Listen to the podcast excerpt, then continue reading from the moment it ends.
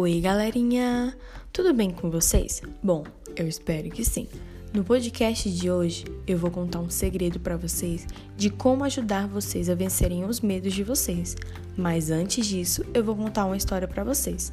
O nome da história é Chapeuzinho Amarelo, e nessa história fala muito sobre os medos. Então, vamos lá.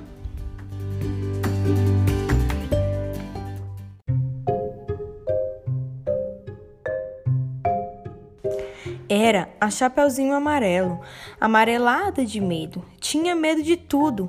Aquela Chapeuzinho já não ria, em festa não aparecia. Não subia escada nem descia.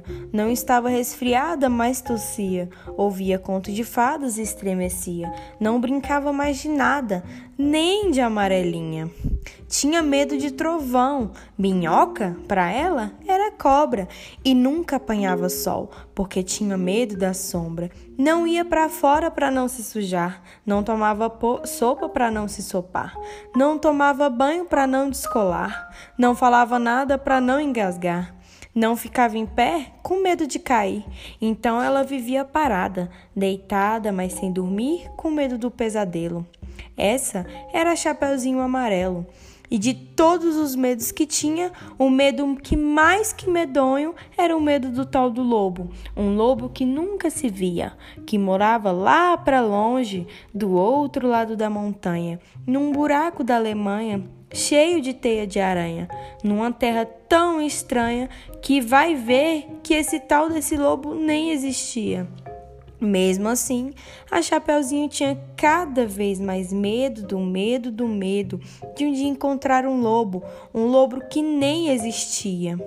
Chapeuzinho amarelo, de tanto pensar no lobo, de tanto sonhar com o lobo, de tanto esperar o lobo, um dia topou com ele, que era assim: carão de lobo, olhão de lobo, jeitão de lobo e principalmente um bocão tão grande que era capaz de comer duas avós, um caçador, um rei, uma princesa, sete panelas de arroz e um chapéu de sobremesa. Mas o engraçado é que assim que ela encontrou o lobo, a Chapeuzinho Amarelo foi perdendo aquele medo. O medo do medo e do medo de um dia encontrar o lobo foi passando aquele medo. Do medo do medo que tinha do lobo. Foi ficando só com um pouco de medo daquele lobo. E depois acabou o medo e com ela ficou só o lobo. O lobo ficou chateado de ver aquela menina olhando para a cara dele. Só que sem o medo dele, ficou mesmo com muita vergonha, triste, murcho e branco azedo, porque um lobo, tirando medo, é um arremedo de lobo, é feito um lobo sem pelo, um lobo pelado. E ele gritou: Sou um lobo, mas a Chapeuzinho nada. E ele gritou: Sou um lobo, e a Chapeuzinho deu risada.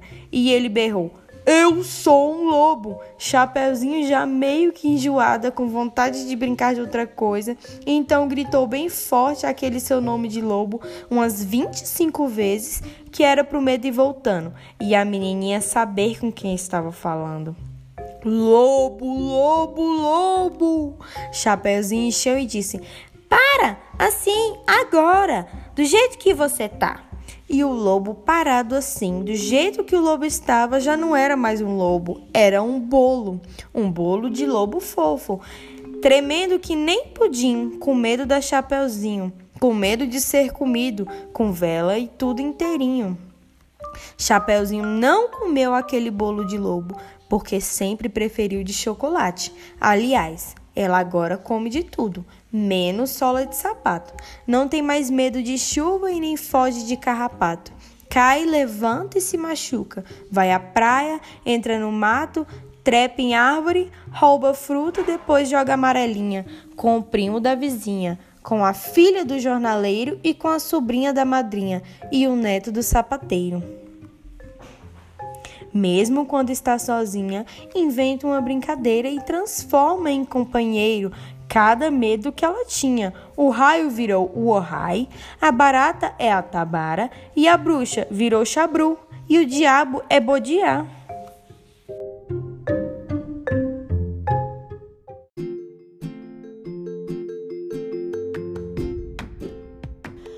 E então, o que acharam da história? Vocês viram que a Chapeuzinho conseguiu vencer o maior medo dela? E agora lá vai a dica para vocês vencerem o medo de vocês também. Para isso, vocês vão precisar de uma cartolina um papel branco, lápis de cor, giz de cera, canetinha, tinta, tudo que você quiser usar para colorir e deixar bem bonito. Então, nessa folha vocês vão desenhar o maior medo de vocês, mas só que vocês vão desenhar de uma forma bem bonita. E depois que estiver pronto, vocês vão colar na parede do quarto de vocês, para todas as vezes que vocês passarem lá, vocês encararem o medo de vocês, assim como a Chapeuzinho encarou o medo dela, e aí ela perdeu o medo daquilo.